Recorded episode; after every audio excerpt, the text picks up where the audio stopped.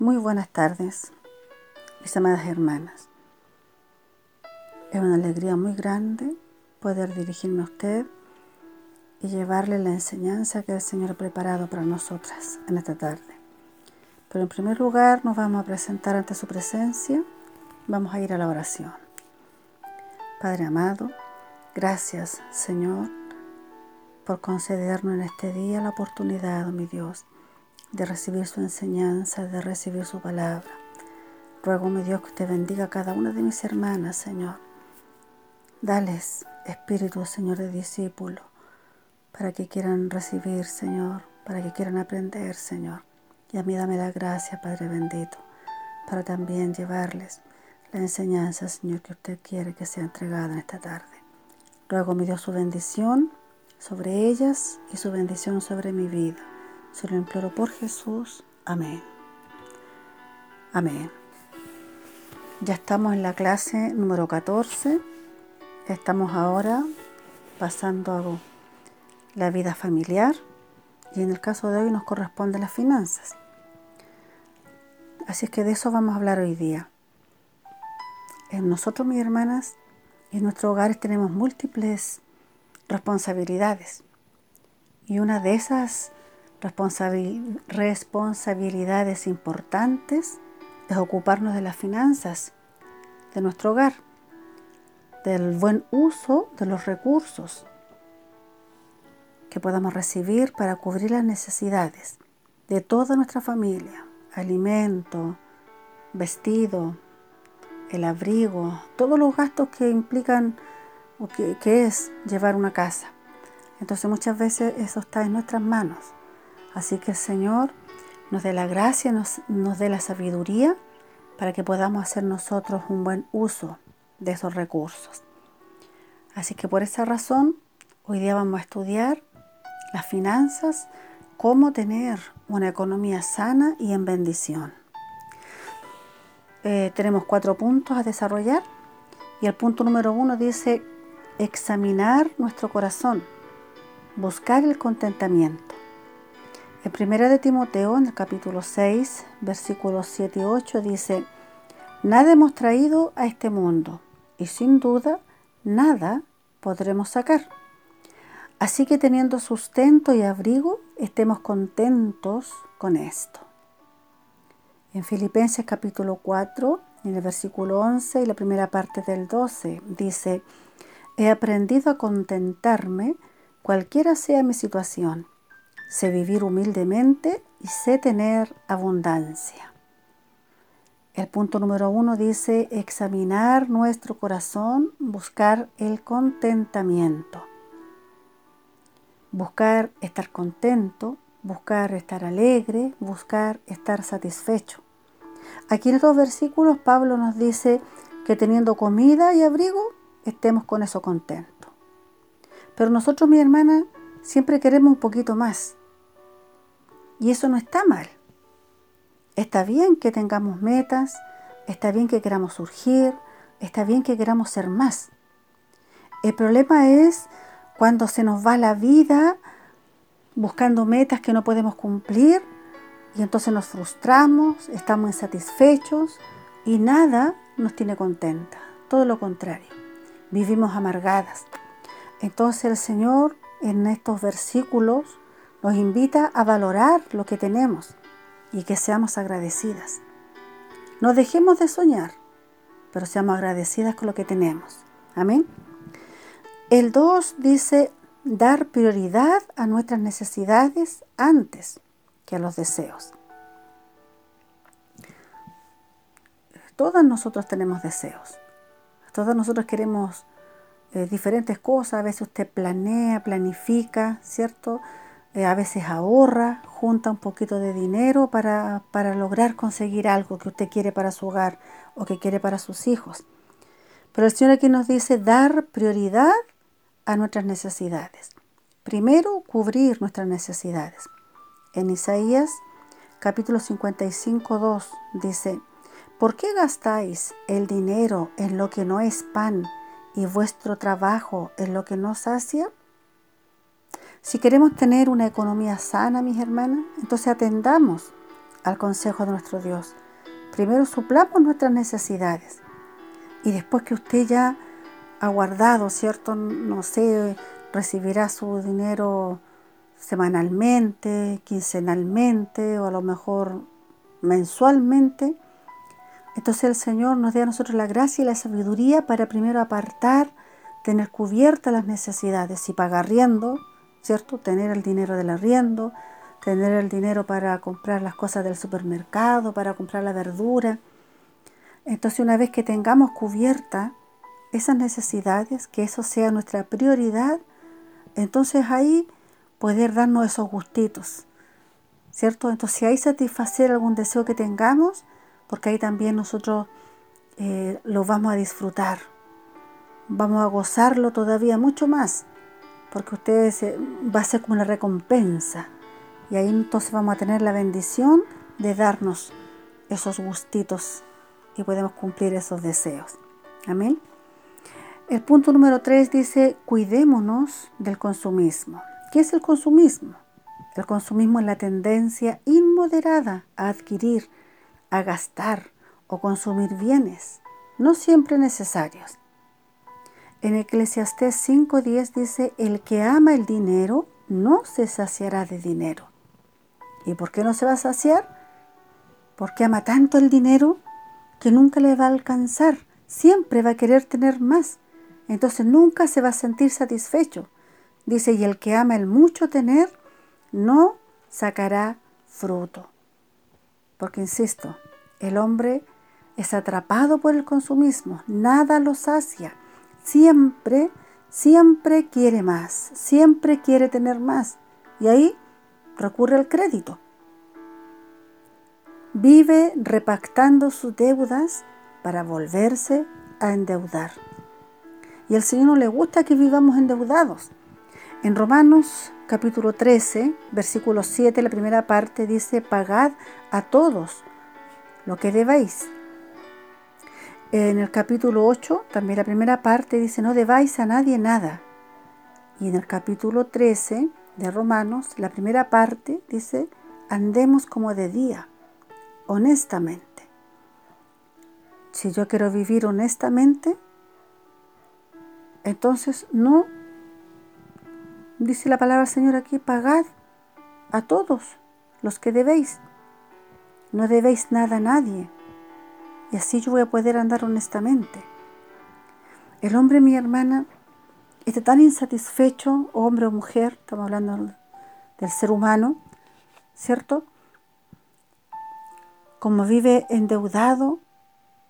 Yo he visto hogares destruidos por las deudas, familias deshechas. Y Dios nos manda a nosotras a construir nuestro hogar con nuestras manos, como mujeres sabias. Entonces que el Señor nos ayude para que si el consumismo nos quiere atrapar, nosotros lo podamos resistir y así poder tener la bendición del Señor. Amén. En el punto número 4 dice diezmar y ofrendar. Cuando uno no aprende desde pequeño, y esa labor, mi hermana, usted si tiene sus hijos pequeños todavía o son adolescentes ya, enséñele usted a sentirse bendecidos, a sentirse privilegiados de poder diezmar, de poder ofrendar, que sientan el gozo de dar. En Hechos capítulo 20, el versículo 35, la parte final dice, más bienaventurado es dar que recibir. Bienaventurado, está feliz, afortunado, ¿cierto? Cuando entiende el hombre la bendición de poder dar para la obra del Señor. En 2 de Corintios, capítulo 9, versículo 6, tenemos aquí la ley de la siembra y la cosecha. Si usted siembra papas, va a cosechar papas. Si usted siembra porotos, va a cosechar porotos, ¿cierto?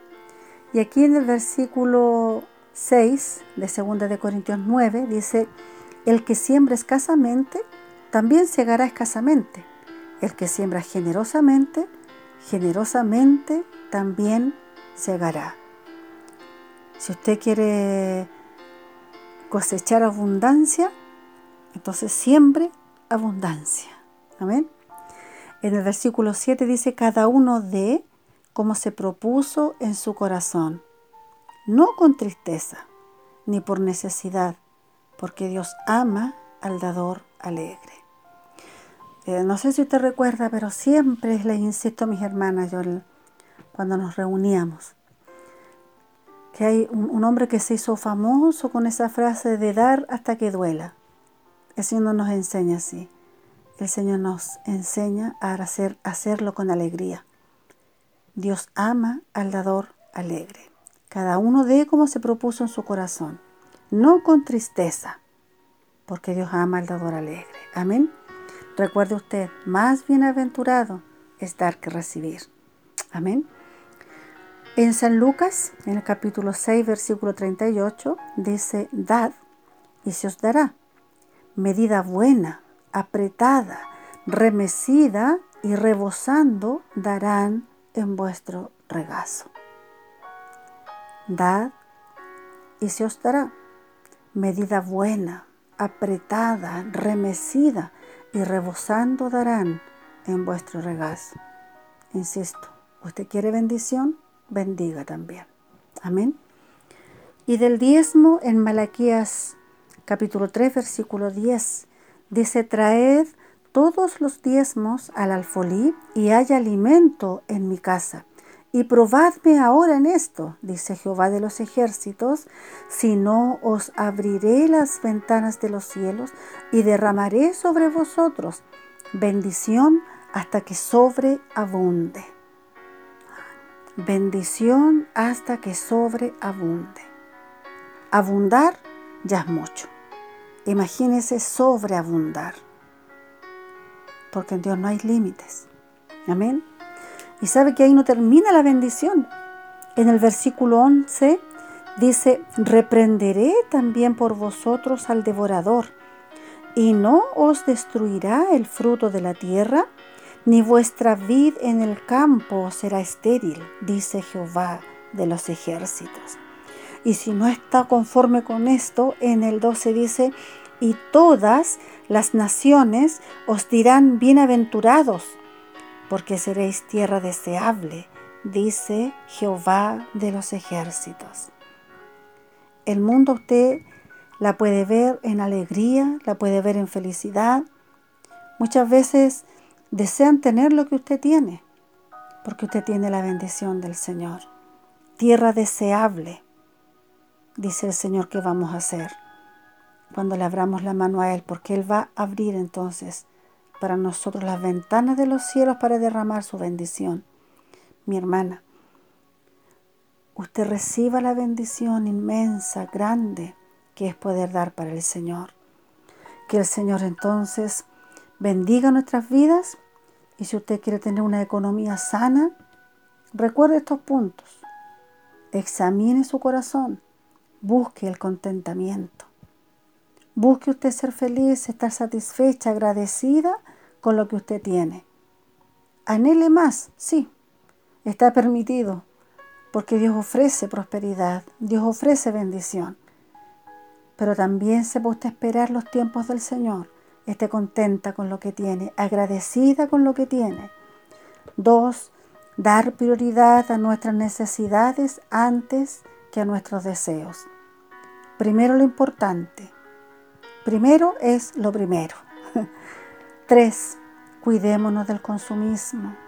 No permitamos que el enemigo siembre en nuestras vidas el consumismo, porque eso trae destrucción, trae amargura, trae tristeza, trae ruina. Y el cuatro, diezme y ofrende. Siembre para que pueda cosechar. Amén. Que el Señor le bendiga mi hermana. Oramos. Padre amado, gracias Señor. Gracias mi Dios por tu bendición. Gracias Señor por tu palabra.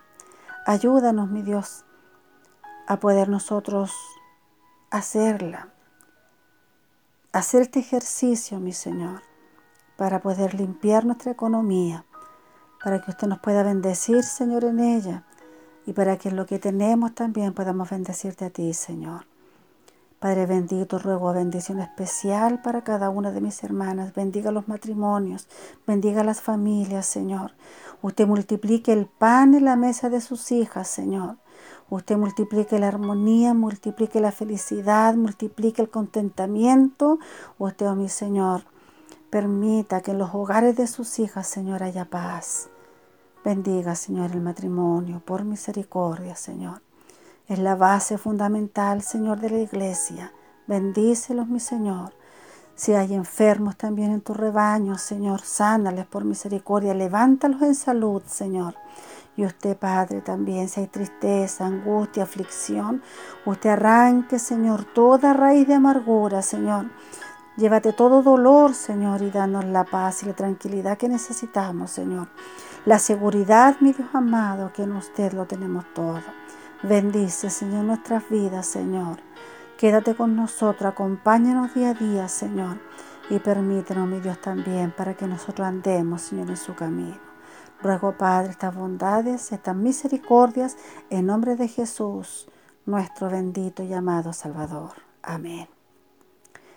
Reciba usted el abrazo fraterno, cariñoso de su pastora, de su pastor. Y usted también recuérdelo siempre en su oración, cúbrelo usted con la oración. Amén.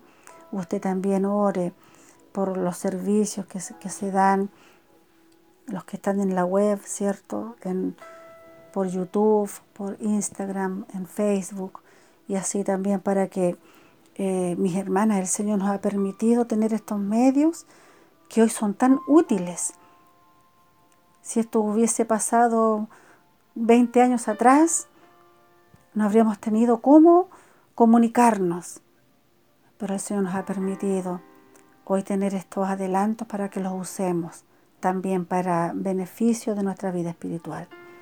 Que el Señor le bendiga a mis hermanas, las amo, las llevo en mi corazón, las recuerdo siempre y mantengámonos en oración. No se olvide usted Mantenga usted la llama ardiendo del Espíritu Santo, no permita que se enfríe, que esta lejanía no aleje nuestro sentimiento, no aleje nuestra fe, no haga enfriar nuestro espíritu, sino que todo lo contrario, mi hermana, que esta lejanía nos permita darnos cuenta de cuánto nos necesitamos, de cuánta falta nos hace reunirnos, de cuán hermoso, mis hermanas, es reunirnos en armonía Cuán hermoso es llegar al servicio, a la iglesia y abrazarnos con amor. Anhelo ese día y que el Señor le bendiga, que pronto nos podamos encontrar nos podamos abrazar. Hasta entonces, mis hermanas, que el Señor les bendiga. Un abrazo grande. Amén.